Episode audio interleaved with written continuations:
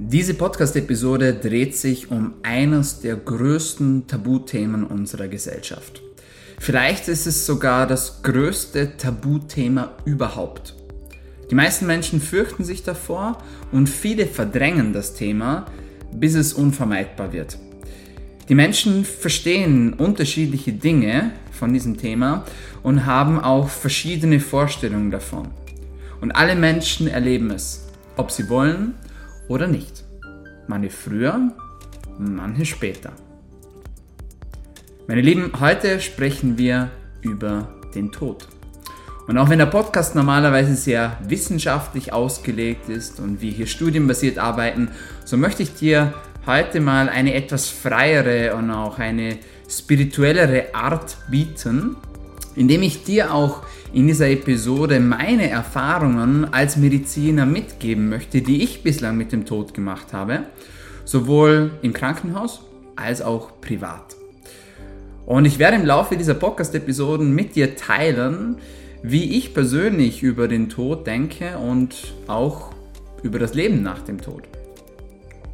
Weiters möchte ich in diesem Podcast Dinge mit dir aufgreifen, die Menschen am Ende ihres Lebens bereuen und so, damit wir diese schmerzhaften Erfahrungen nicht selbst machen müssen. Und somit heiße ich dich herzlich willkommen bei DailyMed, deinem Podcast zur Medizin, Gesundheit und Langlebigkeit. Mein Name ist Dr. Dominik Klug und dieser Podcast soll dir dabei helfen, besser, länger und gesünder zu leben. Und auch wenn dieses Intro vielleicht gerade wie ein Widerspruch für dich klingt, so kann ich dir sagen, es ist es nicht und es wird es auch heute nicht sein.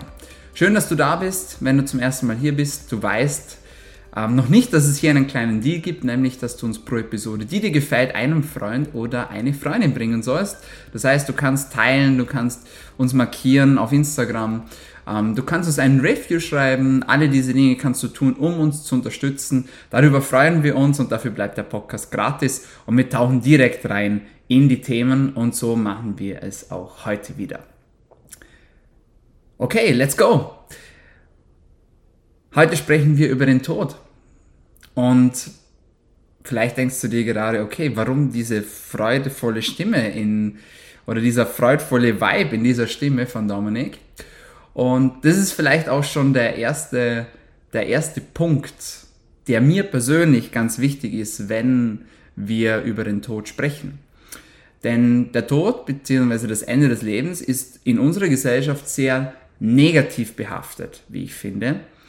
Und wir verbinden damit Trauer, wir verbinden damit Schmerz, wir verbinden damit Reue und wir verbinden damit prinzipiell einfach negative Emotionen. Und das ist nicht überall so. Es gibt Kulturen und Gesellschaften auf der Erde, die den Tod zelebrieren. Als Neuanfang, als Durchgang beziehungsweise als Erlösung, alle diese Dinge, damit kann man auch den Tod verbinden. Nur bei uns ist es nicht so. Bei uns ist es allgemein so, dass man eigentlich nicht gerne über dieses Thema Tod spricht. Das ist nichts, das man am Stammtisch bespricht. Das ist nichts, äh, über das man in einer Bar spricht. Es ist nicht das Standardthema und nicht das Standardgesprächsthema, wenn wir unsere Freunde treffen, bei Familienfeiern und so weiter und so fort. Wir werden mit dem Tod in der Regel dann konfrontiert, wenn er bereits da ist. Und sehr viele Menschen sind dann damit überfordert und wissen eigentlich gar nicht, wie sie damit umgehen sollen. Und sehr, sehr oft führt das dann dazu, dass diese spezielle Situation sich sehr negativ auf das Leben dieser Menschen auswirkt, weil sie eben nicht wissen, wie sie damit umgehen sollen und dieses Übermaß an Schmerz und Hilflosigkeit und Verzweiflung führt sehr, sehr oft zu weiteren Dingen, die dann beispielsweise in Streitigkeiten enden. Das kann so weit führen, dass sogar Familien zerbrechen, dass Freundschaften auseinandergehen und, und, und, und, und. Vielleicht hast du das schon selbst bei dir und in deinem Leben auch erlebt. Und ich finde das nicht nur unglaublich schade, sondern ja auch irgendwie sinnlos. Denn der Tod ist ein Teil des Lebens das war schon immer so.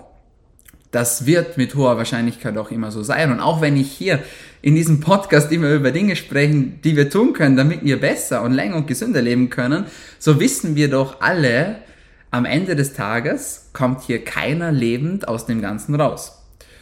Und das ist kein Geheimnis und das ist auch für mich kein Geheimnis. Und auch wenn ich hier Langlebigkeit vorlebe und auch immer wieder sage, ja, ich möchte 140 Jahre alt werden und so weiter und so fort, das ist alles cool und das ist alles super. Und ich spreche da auch wahnsinnig gern drüber. Aber ich glaube, wir sollten uns auch bewusst sein, dass wir am Ende des Tages alle diese Reise gehen werden und dass das halt einfach so ist.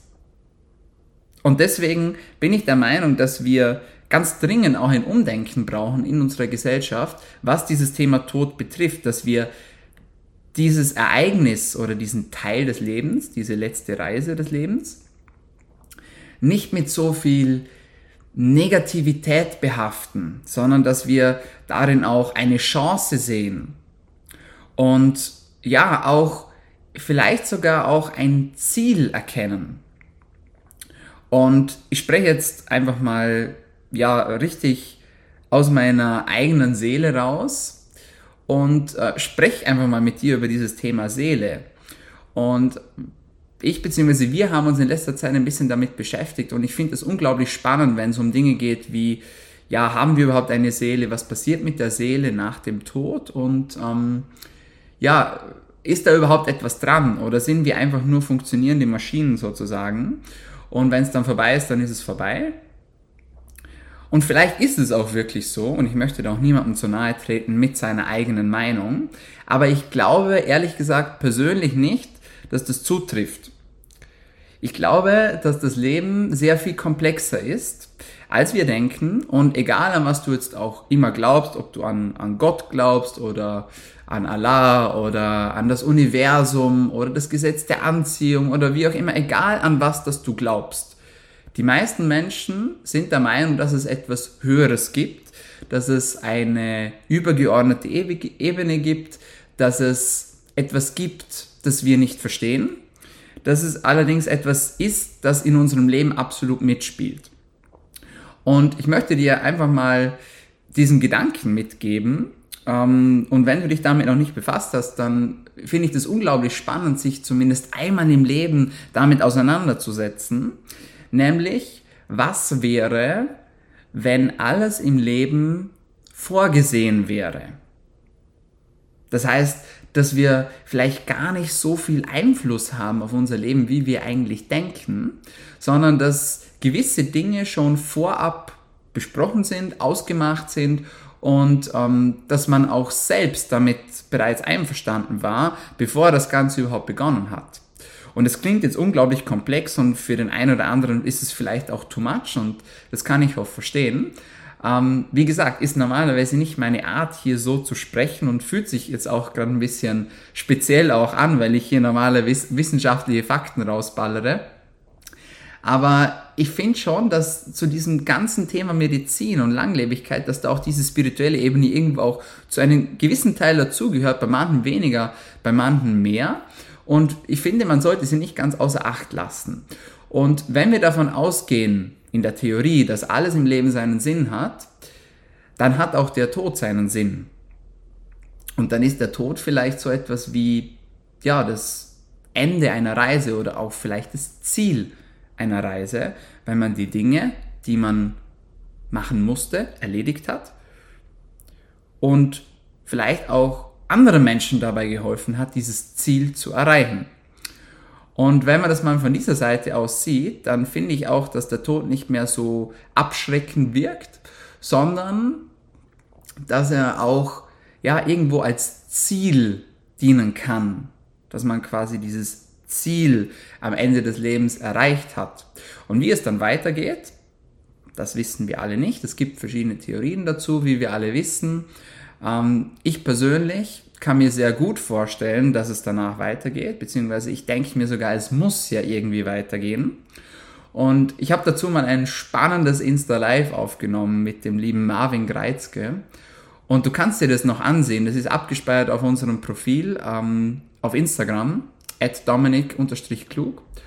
Und in diesem Insta-Live mit Marvin Greizke haben wir über den Tod auch gesprochen. Und er hat etwas ganz Spannendes gesagt, nämlich er hat gesagt, dass wenn wir uns vor dem Tod fürchten, dann fürchten wir uns vor diesem Gefühl, das da mitkommt, weil wir einerseits nicht wissen, was danach kommt, aber auch wie sich das dann anfühlt.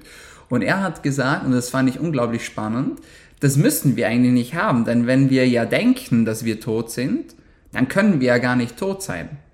Weil der Tod ja meistens mit einem Ende assoziiert ist, mit einer Leere assoziiert ist. Und wenn wir denken können, dass wir tot sind, dann denken wir ja noch und dann können wir ja gar nicht tot sein. Und ich lasse das jetzt einfach mal so ein bisschen wirken. Und wie gesagt, auch dieser ganze Podcast, der soll auch gar nicht irgendwie wertend sein, sondern der soll einfach mal so ein bisschen zum Nachdenken vielleicht anregen und dir auch äh, vielleicht einen neuen Standpunkt geben oder einen neuen Blickpunkt geben, deinen Horizont ein bisschen erweitern, was dieses Thema Tod betrifft. Und wie ich vorhin schon bereits angesprochen habe, ist bei den meisten Menschen dieses Thema Tod ein Tabuthema. Es ist assoziiert mit Leid, es ist assoziiert mit Schmerz und es ist ja assoziiert mit Traurigkeit. Und ich hatte in meinem, ja, in meinem jungen Leben, also ich bin aktuell 30, als ich diesen Podcast aufnehme, und ich hatte in meinem jungen Leben bereits einige Erfahrungen mit dem Tod, sowohl privat als auch beruflich. Beispielsweise als ich als Arzt noch im Krankenhaus gearbeitet habe, ist natürlich das Thema Tod irgendwo auch unumgänglich und ähm, man wird damit konfrontiert, ob man will oder nicht. Und sowohl privat als auch beruflich habe ich immer wieder erlebt, dass dieses Thema Tod sehr stark mit Thema Trauer assoziiert ist. Und das ist auch vollkommen in Ordnung so, finde ich. Denn eine gewisse Trauer muss ja auch sein, wenn man einen Verlust hat oder wenn man einen Verlust erleidet. In diesem Fall jetzt auf menschlicher Ebene. Und ich finde das vollkommen in Ordnung. Was ich ganz spannend finde in, ja, in Bezug auf dieses Thema ist aber, dass viele Menschen auch am Tod zerbrechen. Und du kennst es vielleicht, von dir oder von Freunden von dir in deinem Leben, ähm, wenn die Großeltern oder wenn ein Teil der Großeltern stirbt, dann ist es manchmal so, dass es dann gar nicht so lange dauert, bis dann auch der zweite Teil dann stirbt. Das heißt beispielsweise, der Großvater ist gestorben und die Großmutter war so eng mit ihm verbunden und hat so viel mit ihm gemeinsam erlebt, dass sie dann einfach nicht mehr wollte und dann auch gegangen ist. Und solche Dinge finde ich ja einfach faszinieren ist vielleicht nicht das richtige Wort, aber ich finde das unglaublich spannend. Was ich auch spannend finde, ist, wie manche Menschen auch am Tod eines anderen Menschen zerbrechen können. Und auch hier, ich möchte da wieder jetzt überhaupt nicht wertend sein, denn es gibt, jeder Mensch hat seine eigenen Erfahrungen und hat seine eigenen Erlebnisse und jeder hat seinen Rucksack zu tragen, wie man so schön sagt. Und dann kann so etwas natürlich absolut aus dem Leben reißen und kann einen auch zerreißen. Da bin ich absolut dieser Meinung. Ich kann das auch absolut nachvollziehen. Und diesem Standpunkt gegenüber möchte ich einen Satz stellen, den ein, ein Freund von mir mal gesagt hat. Und diesen Satz fand ich am Anfang sehr hart. Aber ich teile den jetzt einfach mal hier mit dir und lass den auf dich wirken. Und er hat gesagt, Ab dem vierten Tag ist Traurigkeit eine Entscheidung.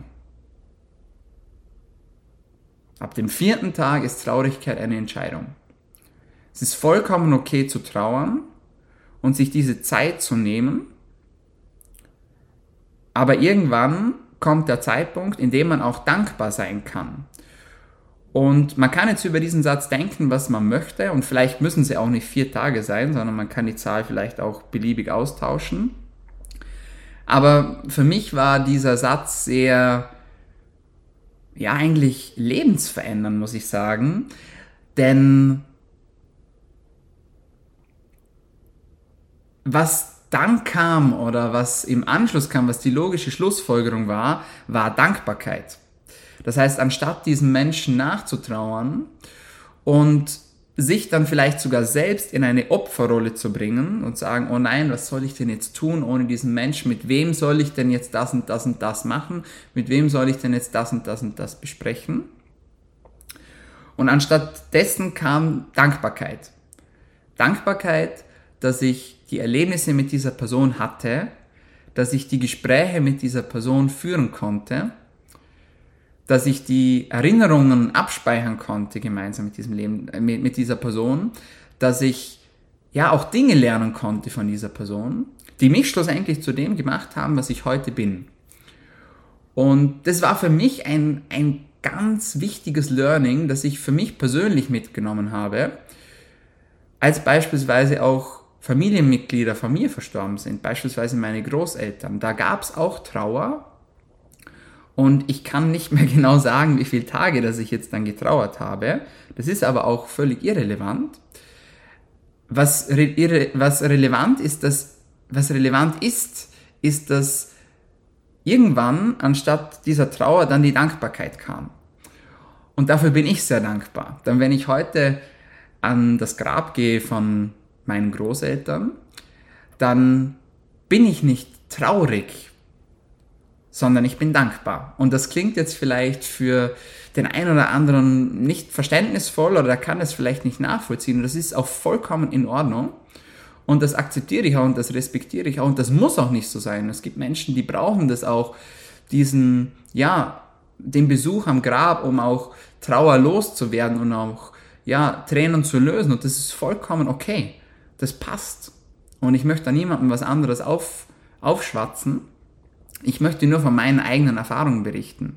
Und wie gesagt, wenn ich am Grab stehe von meinen Großeltern beispielsweise, dann dann verspüre ich jedes Mal sehr tiefe Dankbarkeit und ich lasse dann immer so die Momente hochkommen, äh, die wir gemeinsam erlebt haben und da kommen ganz schöne Erinnerungen hoch, äh, was ich mit meinen Großeltern alles erlebt habe und von tollen Gesprächen und von, von Learnings, von Dingen, die sie mir beigebracht haben, ähm, von Arbeitsstunden gemeinsam, von gemeinsamen kreativen Stunden, von Sportevents und so weiter und so fort. Das sind alles Dinge, für die ich sehr dankbar bin, weil ich auch weiß, dass das nicht jeder hat, schon gar nicht mit seinen Großeltern. Und ich hatte das Privileg und das Geschenk, dass ich ja alle meine Großeltern äh, kennenlernen durfte und mit ihnen Zeit verbringen durfte. Und das finde ich ganz toll, das finde ich wunderschön. Und das ist etwas, das, das wirkt noch nach. Und das ist etwas, wo anstelle von Traurigkeit einfach dann die Dankbarkeit gerückt ist. Und das ist etwas, das, das mir einfach sehr viel gegeben hat und was mir nach wie vor auch noch sehr viel gibt und was für mich beispielsweise das, Leben, äh, das Thema Tod auch ja, akzeptabler macht. Und natürlich gibt es Menschen jetzt in meinem Leben, wenn ich mir vorstelle, dass die vom einen auf den anderen Tag weg wären, dann, dann zerreißt es mir das Herz nur, wenn ich, wenn ich daran denke. Und ich hoffe dann irgendwo, dass ich diesen, ja, diesen Lifestyle oder diesen Biohack, möchte man es ja schon fast nennen, dann auch anwenden kann. Aber ich weiß, dass es bei manchen Menschen wahrscheinlich ganz besonders schwer sein wird diese Trauer in Dankbarkeit umzumünzen. Von Menschen, die mir jetzt gerade besonders sehr, sehr nahe stehen. Aber ich hoffe und äh, ich bin auch davon überzeugt, dass ich das für mich weiter so machen kann. Und vielleicht wird jetzt der ein oder andere sagen, ja, dann ist es ja aber wieder eine Art Verdrängung des Todes, wenn du das mit Dankbarkeit quasi ersetzt. Und da muss man dann sagen, oder da müsste ich zum Beispiel sagen, ja, wahrscheinlich ist es das, weil man ja dann dieses eigentlich negative Gefühl durch ein positives austauscht. Aber warum muss es denn von Anfang an ein negatives Gefühl sein? Und da kommen wir wieder dann in dieses Thema Gesellschaft, weil es halt eben so ist, weil es halt eben schlimm ist, wenn jemand stirbt und weil das furchtbar ist und so weiter und so fort. Und das ist es manchmal auch. Oder das ist es im ersten Moment immer. Ja, und manchmal ist es länger schlimm und länger herzzerreißend. Und bei manchen Fällen ist es ganz besonders herzzerreißend. Beispielsweise, wenn jemand, jemand Junges stirbt, wenn eine junge Person, die gerade erst richtig anfängt zu leben und auf eigenen Beinen steht, plötzlich aus dem Leben herausgerissen wird, das sind dann die Nachrichten, die uns besonders erschüttern und die uns besonders nachdenklich machen und die uns besonders mitnehmen und die die Familien zurücklassen mit einem Loch, das man nicht mehr füllen kann. Und auch das kann ich hundertprozentig nachvollziehen. Und ich kann da mitfühlen und habe da vollst, vollstes Verständnis dafür und auch vollsten Respekt für diese Familien, wie sie dann weitermachen und egal wie sie weitermachen. Und dahingehend gibt es dann noch eine Gegenmeinung oder eine, eine andere Ansicht. Und diese Ansicht habe ich aus einem Buch, das ich gerade lese. Und dieses Buch sind fünf Dinge, die Sterbende am meisten bereuen. Und das Buch ist weltbekannt und ich wollte es schon ewig lang mal lesen und dann äh, war ich in einer, in einer Buchhandlung und dann stand es da und dann habe ich es einfach mitgenommen. Und das Buch ist unglaublich gut und hat mir persönlich sehr viel gegeben. Und ich möchte vielleicht auch ein paar Einsichten hier teilen, die ich von diesem Buch mitgenommen habe oder gerade mitnehme. Und eines dieser Einsichten ist eben auch dieses Thema, das wir jetzt gerade aufgegriffen haben, nämlich wenn junge Menschen sterben. Und die Autorin beschreibt einen dieser Fälle, in dem eine sehr junge Person stirbt und zeigt da auch Empathie und Verständnis und alles, was damit einhergeht und diese Trauer und alles, das man absolut nachvollziehen kann. Sie schreibt aber auch, und das fand ich ganz spannend, sie schreibt auch, dass für jeden Menschen seine Zeit kommt. Und bei manchen Menschen kommt diese Zeit früher. Und das ist einfach so. Und das können wir teilweise nicht beeinflussen. Und auch darüber könnte man jetzt wieder lange diskutieren und lange philosophieren, indem man sagt, ja gut, aber nein, nein, das geht nicht, weil als Kind beziehungsweise als Jugendlicher, da passt es einfach noch nicht, dann ist das Ganze einfach zu früh. Das, das ist einfach nur furchtbar. Und ich teile auch diese Ansicht. Auf der anderen Seite dann, aber dieses, was wir vorhin bereits angesprochen haben, ja, jeder Mensch hat seine Aufgabe im Leben und was ich jetzt sage, klingt wahrscheinlich ganz, ganz krass für viele Menschen, aber ich sage das jetzt einfach. Manche Menschen opfern sich quasi mit ihrem Leben, um anderen Menschen helfen zu können. Und dabei geht es jetzt vielleicht gar nicht darum, dass man sich heroisch vor eine Kugel wirft und für jemand anderen diese Kugel einfängt, sondern manchmal bietet dieser Verlust des Lebens für andere Menschen eine unglaubliche Chance und ein unglaubliches Aufwachen aus ihrem eigenen Leben, wo sie vielleicht selbst bereits gestorben sind, aber sozusagen trotzdem noch weitergelebt haben oder weiter existiert haben. Denn man kann auch sterben und trotzdem noch am Leben bleiben. Denn wenn das Innere stirbt, wenn das innere Feuer stirbt, und die Träume sterben und die Visionen sterben, dann kann man am Leben bleiben, aber dann existiert man eigentlich nur noch und man lebt nicht mehr. Und es klingt jetzt unglaublich hart, aber auch bei diesen Menschen glaube ich, dass der Tod nicht sinnlos ist und nicht nachvollziehbar ist, sondern dass auch dieser Tod schlussendlich Menschen weiterhilft. Und ich bin tatsächlich der Meinung, dass wir im Leben eine Aufgabe haben oder mehrere Aufgaben haben. Und wenn wir diese Aufgabe erfüllen, oder für uns beispielsweise erfüllen, dann wird es zur Aufgabe, dass wir anderen Menschen helfen. Dass sie ihre Ziele erreichen und dass sie ihre Aufgaben erfüllen können. Und man kann Menschen auf verschiedenste Art und Weise helfen.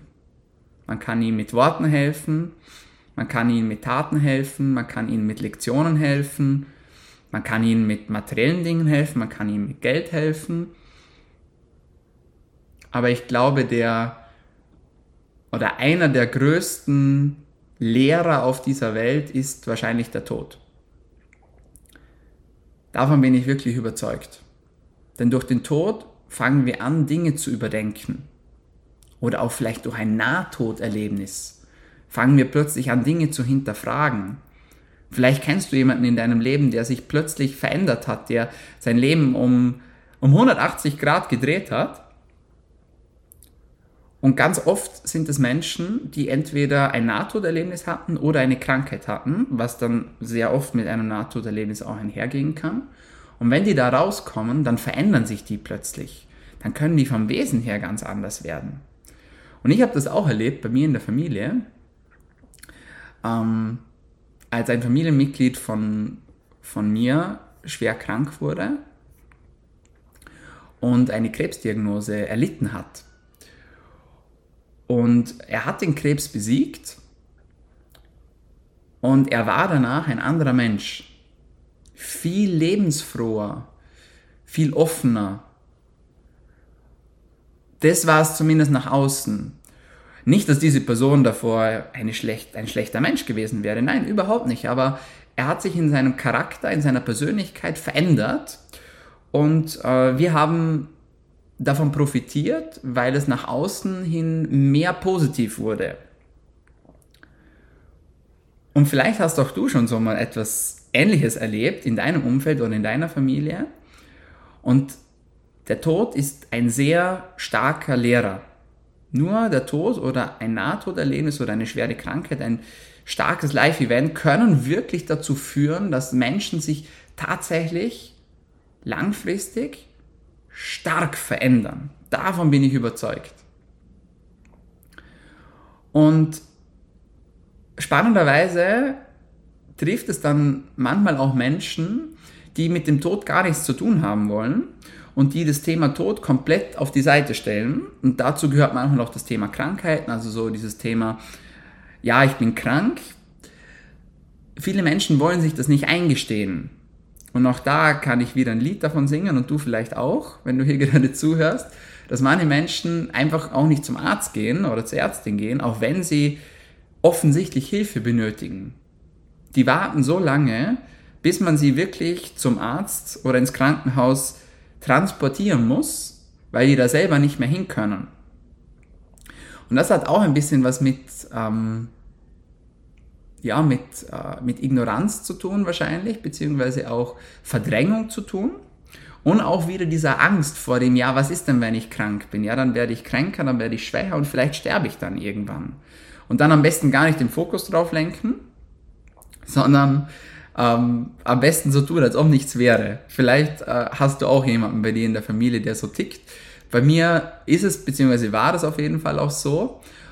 Und wenn diese Menschen dann mit dem Tod konfrontiert werden, dann, dann wird es, dann wird es wieder spannend oder interessant. Es ist immer ein bisschen komisch für mich, solche Wörter zu verwenden im, im Zusammenhang mit dem Tod, aber ich finde gerade momentan auch keine andere Ausdrucksweise dafür.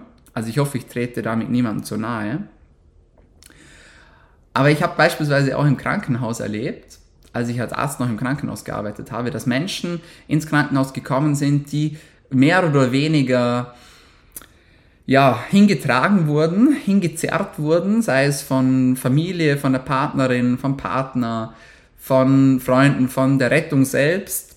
Und äh, die haben dann sowas gesagt wie, das ist mir egal und es interessiert mich alles nicht und ja, und wenn ich dann sterbe, dann ist es halt so. Also sehr eine emotionale, starke Haltung gegenüber dem Tod gehabt, so quasi, ja, und wenn es dann so ist, dann ist mir das egal, aber bloß nicht hier mit Krankenhaus und äh, Untersuchungen und so weiter und so fort. Und im ersten Moment denkt man sich, na gut, wenn dieser Mensch eine Diagnose bekommt, dann ist er weg, ja, und dann äh, genießt er noch alle seine Tage, die er hat und lässt sich nie mehr blicken. In meinen Erfahrungen war es dann aber tatsächlich so, dass diese Menschen, wenn es dann soweit war und sie die Diagnose hatten und es langsam mit ihnen abwärts ging, plötzlich angefangen haben, nach jedem Strohhalm zu greifen und angefangen haben zu klammern. Das heißt, schlussendlich, am Ende des Lebens, wollen wir ja doch leben und klammern wir uns an das Leben. Und das macht auch total Sinn, weil sonst wären wir auch nicht so weit gekommen als Menschen in unserer Entwicklung, in unserer Evolution.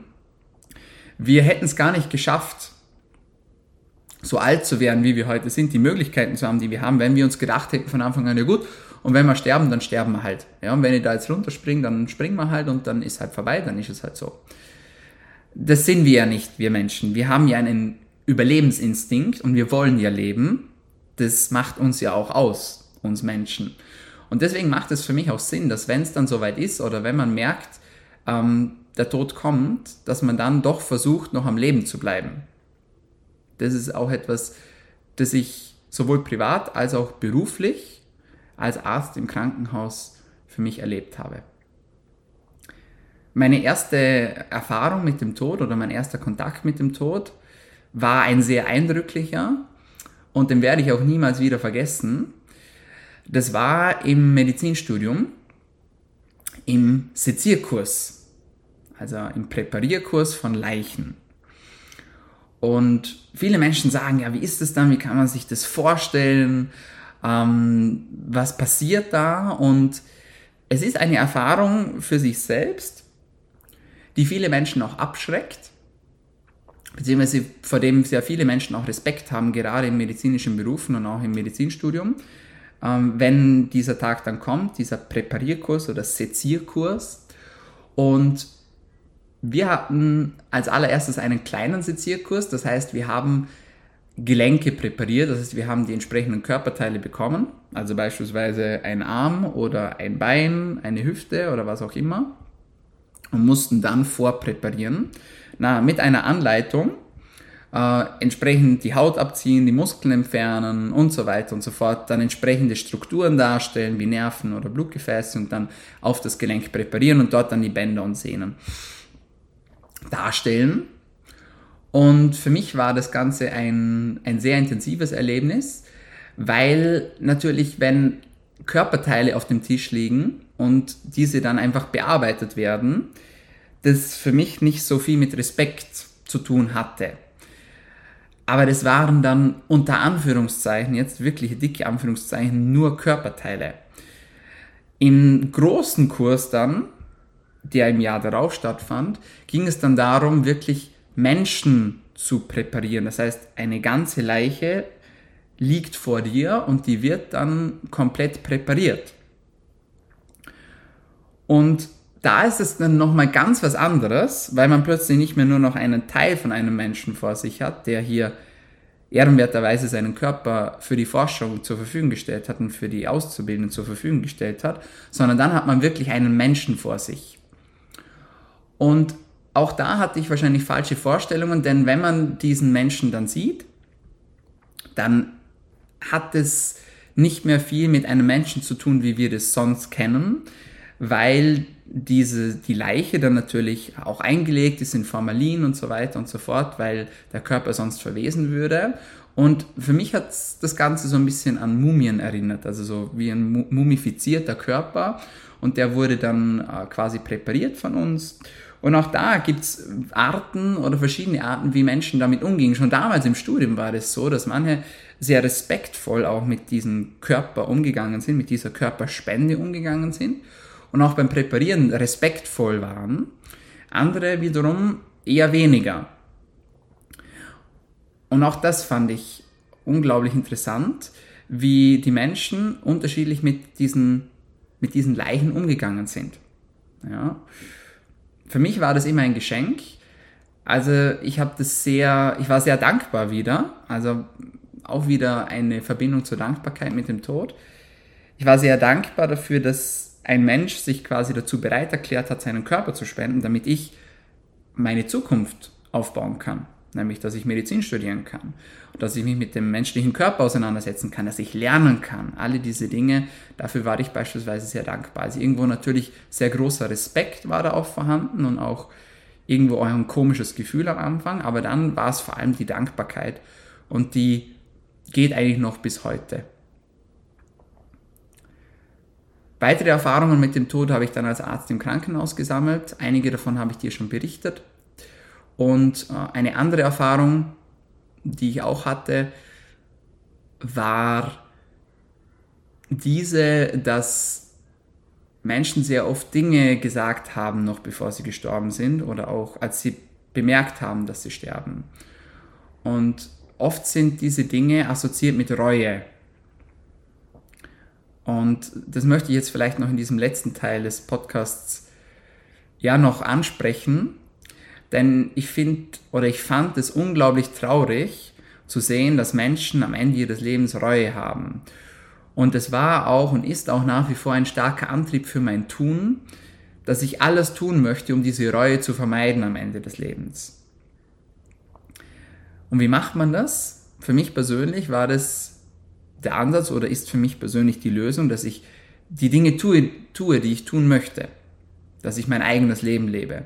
Dass ich nicht so sehr auf andere Menschen höre oder auf die Meinung von anderen Menschen ja, höre, wenn es um meine eigene Zukunft geht oder wenn es um mein, mein eigenes Leben geht. Denn schlussendlich am Ende des Tages wird es auch bei mir irgendwann zu Ende sein. Und auch wenn ich dann 140 bin und alle meine, meine Techniken und meine Hoffnungen äh, aufgegangen sind und sich erfüllen, dann wird es dann doch irgendwann zu Ende sein. Und dann möchte ich einfach zurückschauen und sagen, es war mega geil. Ich habe alles gemacht, was ich tun wollte. Ich habe mir geholfen, ich habe Menschen geholfen, ich habe meine Träume erfüllt, ich habe meine Visionen zur Realität gemacht, ich habe andere Menschen positiv beeinflusst, ich habe vielen, vielen, vielen Menschen helfen können. Die, die mir schon länger folgen, wissen ja, dass einer meiner Lebensziele ist, eine Million Menschen positiv zu beeinflussen. Und genau mit diesem Gefühl möchte ich dann auch diese letzte Reise dann angehen und dann aus diesem Leben, aus dem ich jetzt gerade bin, dann auch rausgehen. Denn ich glaube, dann ist der Tod noch wenig etwas, von dem man sich fürchten muss, wenn man dieses Leben, dieses Geschenk genutzt hat, um diese Dinge zu tun, die man tun wollte. Und das ist auch ein, ein Thema in diesem Buch, Fünf Dinge, die sterben, am meisten bereuen. Ich wünschte, ich hätte den Mut gehabt, mein eigenes Leben zu leben. Ich wünschte, ich hätte den Mut gehabt, mein eigenes Leben zu leben. Und ich glaube, das ist eine der tatsächlich häufigsten Reuen, die Menschen haben, auch am Ende des Lebens. Ich kann es auch bestätigen aus meiner Zeit äh, als Arzt im Krankenhaus. Oder ganz oft kam beispielsweise die Aussage, jetzt, war, jetzt komme ich doch gerade in Pension und habe eigentlich die Zeit in der Rente, die Dinge zu tun, die ich immer tun wollte und jetzt bin ich krank. Oder jetzt muss ich sterben. Und das ist etwas, das hat mir immer wieder das Herz gebrochen und das bricht es mir auch jetzt, wenn ich daran zurückdenke. Da sitzt ein, ein, ein alter, liebenswerter Herr vor dir, der sich gefreut hat auf diesen Zeitpunkt, dass er frei ist, dass er in Rente gehen kann und hat vielleicht schon angefangen zu planen oder hat vielleicht schon begonnen, auch dann das Leben zu leben, das er sich vorstellt. Und dann kommt eben das, was manchmal unvermeidbar ist, nämlich Krankheit und Tod. Und für mich war immer ganz wichtig, dass ich mein Leben nicht auf die Pension aufschieben wolle, möchte, sondern dass ich die Dinge schon tue davor, die ich gerne tun möchte. Und ich freue mich sehr, dass ich Ende diesen Jahres im November eines meiner großen Lebensziele auch verwirklichen kann. Und ähm, das ist zum Beispiel auch etwas, da können wir dann auch im Detail dann darüber sprechen, wenn es dann soweit ist. Das wird auch kein Geheimnis sein. Ich werde da auch offen darüber sprechen. Es wird ein großer Einschnitt sein in mein Leben, in unser Leben, also auch in das Leben von meiner Familie. Und ich freue mich ganz riesig auf diese Veränderung. Und viele Menschen, glaube ich, würden damit warten, bis sie so etwas tun, was ich jetzt gerade vorhabe oder was wir gerade vorhaben, meine Partnerin und ich. Aber es war immer schon so in meinem Leben. Ich habe immer schon die Dinge gemacht, die ich wollte. Ich habe nie gewartet, sondern ich habe immer die Dinge umgesetzt. Ich habe mein erstes Buch geschrieben, als ich das, mein erstes Buch schreiben wollte. Ich habe mir nicht gedacht, na, ich warte jetzt nochmal 10, 20 Jahre, bis ich mehr Erfahrung habe, sondern ich habe das sofort geschrieben. Und mittlerweile sind es drei Bücher und jedes Buch war eine Erfahrung für sich und ich bin trotz, trotz der Strapazen, die damit einhergehen, wenn man Bücher schreibt, immer noch froh, dass ich alle diese Bücher geschrieben habe. Ich habe die Ausbildung gemacht, die ich wollte. Ich habe die Ausbildungen abgebrochen, wenn ich das Gefühl hatte, ich musste sie abbrechen. Und ich bin in Urlaub gefahren, wann ich wollte. Ich habe die Länder bereist, wann ich wollte. Und habe mir auch die Dinge gekauft, die ich wollte, als ich sie haben wollte. Ich habe nichts aufgeschoben. Ich habe auch Dinge immer gesagt, die ich sagen wollte. Und habe die Dinge nicht aufgeschoben habe Projekte gestartet, die ich starten wollte und habe sie nicht aufgeschoben. Für mich war es immer ganz wichtig, dass ich Dinge tue und dass ich mir nicht zu viel Sorgen mache und Gedanken mache, was jetzt andere darüber denken können. Denn das macht überhaupt keinen Sinn. Denn schlussendlich ist es ja mein Leben und es ist dein Leben. Und deswegen sollten wir auch unser Leben leben, damit wir am Ende des Lebens nicht diese Reue haben müssen und uns denken, ich hätte, den, hätte ich doch den Mut gehabt, mein eigenes Leben zu leben. Und viel zu viele Menschen lassen sich einschränken vom Partner, von der Partnerin, von Freunden, von der Familie, von vermeintlichen Erwartungen der Gesellschaft. Und das ist unglaublich schade. Und das ist eben der erste Punkt, der in diesem Buch besprochen wird. Dinge, die sterben, die am meisten bereuen. Der zweite Punkt, der angesprochen wird, ich wünschte, ich hätte nicht so viel gearbeitet. Und das ist ein Punkt, der hat mich ein bisschen auch getriggert natürlich, weil Menschen, die mich kennen, natürlich wissen, wie meine Tage aussehen und wie sehr und wie hart ich auch dafür arbeite, um meine Vision Realität werden zu lassen, was beispielsweise dieses Thema betrifft. Ich möchte den Menschen helfen. Und das tun wir auch äh, in unseren 1 zu 1 Coachings. Und da braucht es natürlich auch vollen Einsatz, wenn man Unternehmen führt, wenn man Mitarbeiter hat, für alle, die zuhören und die das kennen, die wissen, was da dahinter steckt. Man muss immer dranbleiben, man muss irgendwo auch immer erreichbar sein, man kann nie so wirklich zu 100% abschalten. Irgendwo arbeitet das natürlich immer alles weiter im Kopf. Man, man hat die Gespräche mit den Menschen, die sich äh, interessieren. Man hat die Menschen, die man betreut. Man hat Menschen, die Hilfe brauchen. Es ist manchmal gar nicht so einfach. Aber natürlich ist das auch ein Punkt, an dem ich persönlich gerade auch arbeite oder arbeiten möchte, damit ich auch nicht, ich sage jetzt mal, mh, hm, arbeiten muss, ist das falsche Wort, denn ich mache das, was ich ja mache, unglaublich gerne. Und ich kann mir auch gar nicht so richtig vorstellen, beispielsweise in Rente zu gehen. Aber was ich mir vorstellen kann, ist, dass ich mir meine Zeit noch freier einteile und dass ich auch mal sagen kann, hey, ähm, ich klinke mich jetzt mal aus für eine gewisse Zeit lang, ähm, so dass aber auch meine Klienten und meine Klientinnen weiterhin gut betreut werden, dass ich mir keine Sorgen machen muss und äh, vielleicht auch nicht dann direkt erreichbar sein muss, sondern vielleicht einen kompetenten Ansprechpartner auch habe, der das dann für mich erledigt. Das ist etwas, das ich mir auch für die Zukunft dann wünschen würde, dass ich dann auch mal, ja, wenn ich merke, ich brauche auch mal eine Auszeit, dass ich mir die dann auch nehmen kann. Denn schlussendlich muss ich mir ja auch selber helfen damit ich anderen Menschen helfen kann. Nur wenn mein Glas voll ist und wenn ich genug Energie habe, dann kann ich auch anderen Menschen das geben. Punkt Nummer zwei. Punkt Nummer drei. Ich wünschte, ich hätte den Mut gehabt, meine Gefühle auszudrücken. Auch das ist etwas, bei dem viele Menschen wahrscheinlich Probleme damit haben. Und auch ich habe es erlebt beispielsweise, dass Menschen das tatsächlich gesagt haben, Richtung Ende des Lebens, ah, hätte ich doch nur und dieser Person noch gesagt oder die Frau vielleicht gefragt, ob sie mit mir ausgehen möchte. Und das ist auch etwas, das ich früh gelernt habe, dass man lieber, lieber eine Absage bekommt, als ja, zurückzuhalten, egal um was das jetzt geht, ob beruflich oder privat. Ähm, ich glaube, die Dinge, die wir am Ende des Lebens am meisten bereuen, sind die, die wir nicht getan haben. Und das ist auch immer etwas, ähm, dass ich Menschen sage, die sich bei uns fürs Coaching beispielsweise bewerben sag ja oder sag nein. Es ist beides vollkommen okay, du verletzt mich damit auch nicht persönlich.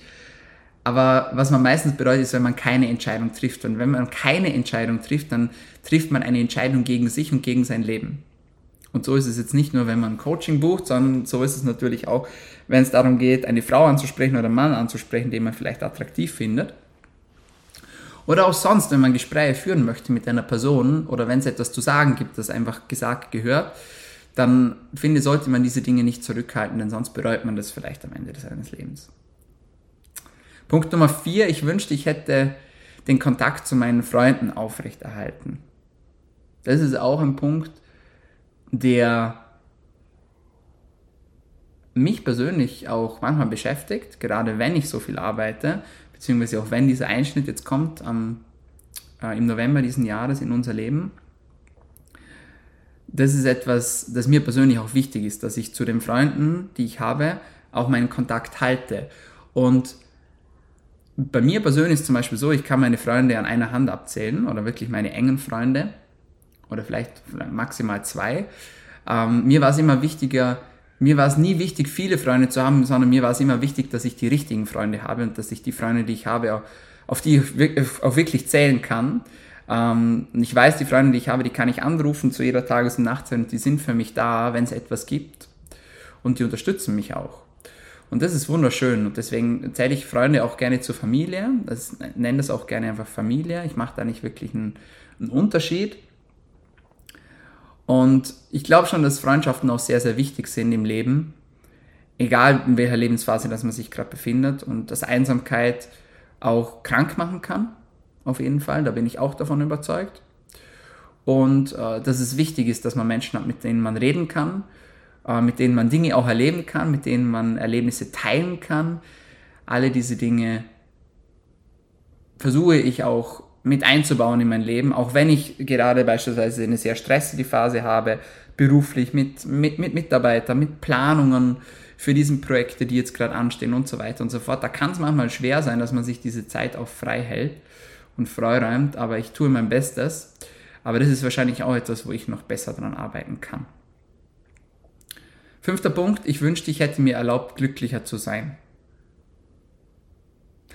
Auch etwas, das mich persönlich irgendwo getriggert hat, denn man hat manchmal so die Vorstellung, wenn man, wenn man beispielsweise ein eigenes Unternehmen hat oder wenn man im Aufbau ist eines Unternehmens, dass das hart ist und dass man da reinbuckeln muss und da kommt, da kommt das und das und dann muss man durch die Hölle gehen und wenn du durch die Hölle gehst, dann geh weiter, no pain, no gain und so weiter und so fort. Ganz oft sind diese Dinge Wachstum, ja, auf vielen Ebenen, sei es beruflich oder ähm, persönlich oder körperlich, wie auch immer. Ganz oft sind diese Dinge mit Schmerz assoziiert. Man denkt, dass man sich irgendwo durchplagen muss und äh, auch Schmerz erfahren muss, damit man schlussendlich wachsen kann. Und manchmal ist es auch so, aber eben nicht immer. Und ich glaube, man muss sich manchmal auch ja, erlauben, einfach auch glücklich zu sein, auch wenn vielleicht mal etwas nicht so läuft, wie man, wie man es gerade möchte. Und das ist etwas, da habe ich Fortschritte gemacht in den letzten Wochen. Das sind Dinge, die mich am Anfang emotional sehr getriggert haben, wenn mal etwas nicht so gelaufen ist, wie ich mir das vorgestellt habe. mittlerweile kann ich sagen, das geht schon sehr viel besser geht wahrscheinlich in Zukunft noch besser. Aber ich glaube, man darf viele Dinge auch nicht zu ernst sehen. Denn wie gesagt, am Ende des Tages kommen wir eh nicht lebend aus dem Ganzen da raus. Und ähm, was ich mir zum Beispiel oft denke, ist, dass beispielsweise Astronauten oder so, die das Leben oder die die Erde von ganz einem anderen Punkt sehen, was denken sich die wohl, wenn die wieder zurück auf die Erde kommen? Sind wir doch so klein und so unscheinbar und in der Größe des Universums wahrscheinlich fast gar nicht relevant und trotzdem macht man sich eben so viele Sorgen und ja, erlaubt man sich wahrscheinlich viel zu selten auch wirklich glücklich zu sein. Auch ein Punkt, den ich ganz, ganz, ganz, ganz spannend finde. Also das Buch kann ich auf jeden Fall empfehlen, äh, wie ihr vielleicht schon raushören könnt. Gibt mir persönlich sehr viel und hat mich auch sehr viel zum Nachdenken gebracht und schlussendlich ja auch irgendwo jetzt dazu auch gebracht, diesen Podcast aufzunehmen der jetzt wahrscheinlich mal was ganz was anderes war, wie du es sonst hier von DailyMed gewohnt bist. Aber ich wollte dir einfach auch mal meine Erfahrungen teilen mit dir und äh, ja, auch mal über den Tod sprechen. Und ich würde mich auch riesig freuen, von dir zu hören, was vielleicht deine Erfahrungen damit sind, beziehungsweise was deine Ansicht sind zum Tod, beziehungsweise zum Leben nach dem Tod. Ich finde das nämlich ein unglaublich spannendes Thema. Und ja, ich finde Medizin unglaublich spannend und ich finde äh, Thema Langlebigkeit ganz spannend und Biohacking und ja, äh, Ernährung und Schlaf und über alle diese Dinge, über die wir hier sprechen im Podcast, alle diese Dinge finde ich faszinierend. Aber ich finde eben auch dieses Thema, dieses Thema Tod einfach etwas, das angesprochen gehört, das zum großen Ganzen irgendwo dazu zählt und das für mich jetzt einfach, ja, einfach wichtig war, dass das hier auch in dieser Podcast-Reihe mit dabei ist. Und ich hoffe, es hat dir gefallen. Und ich sage jetzt vielen Dank fürs Zuhören. Das war dein Podcast zur Medizin, Gesundheit und Langlebigkeit. Und wenn es dir besonders gut gefallen hat, dann bring uns doch einen Freund oder eine Freundin zur Show. Ähm, du kannst liken, du kannst kommentieren, du kannst uns markieren, abonnieren. Wir sind auf allen gängigen Podcast-Kanälen vertreten, vor allem auf Soundcloud, auf Spotify und auf Apple Podcasts. Und ich sage vielen Dank fürs Dranbleiben und fürs Zuhören und bis zum nächsten Mal. Bleibt gesund.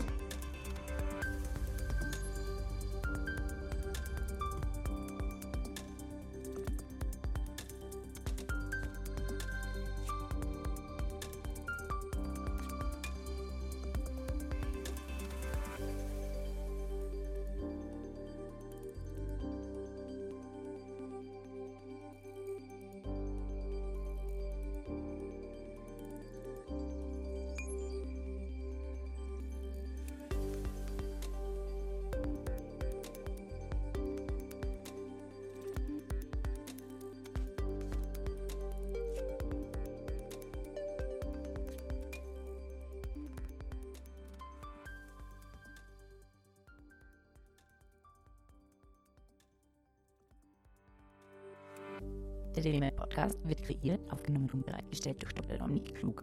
Theoretische und praktische Hacks und Tipps, die in diesem Podcast geteilt werden, dienen ausschließlich deine Informationen und ersetzen keine Diagnose, Behandlung oder Prävention von Krankheiten. Bevor du Produkte konsumierst oder Biohacks umsetzt, die in diesem Podcast erwähnt werden, konsultiere deinen Gesundheitsexperten oder eine medizinische Fachkraft.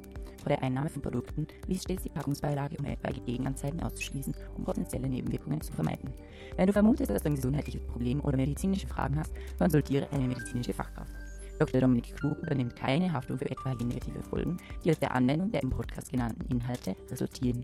Meinungen und Statements von geladenen Gästen sind ihre eigenen und werden nicht zwingend von Dr. Dominik Klug befürwortet. Geladene Gäste im Podcast haben eventuell direktes oder indirektes Interesse am Verkauf von den Podcast genannten Produkten oder Dienstleistungen. Die Glaubwürdigkeit oder Qualifizierung der geladenen Gäste wird durch den Podcast weder repräsentiert noch gewährleistet. Dieser Podcast gehört Daily Mail.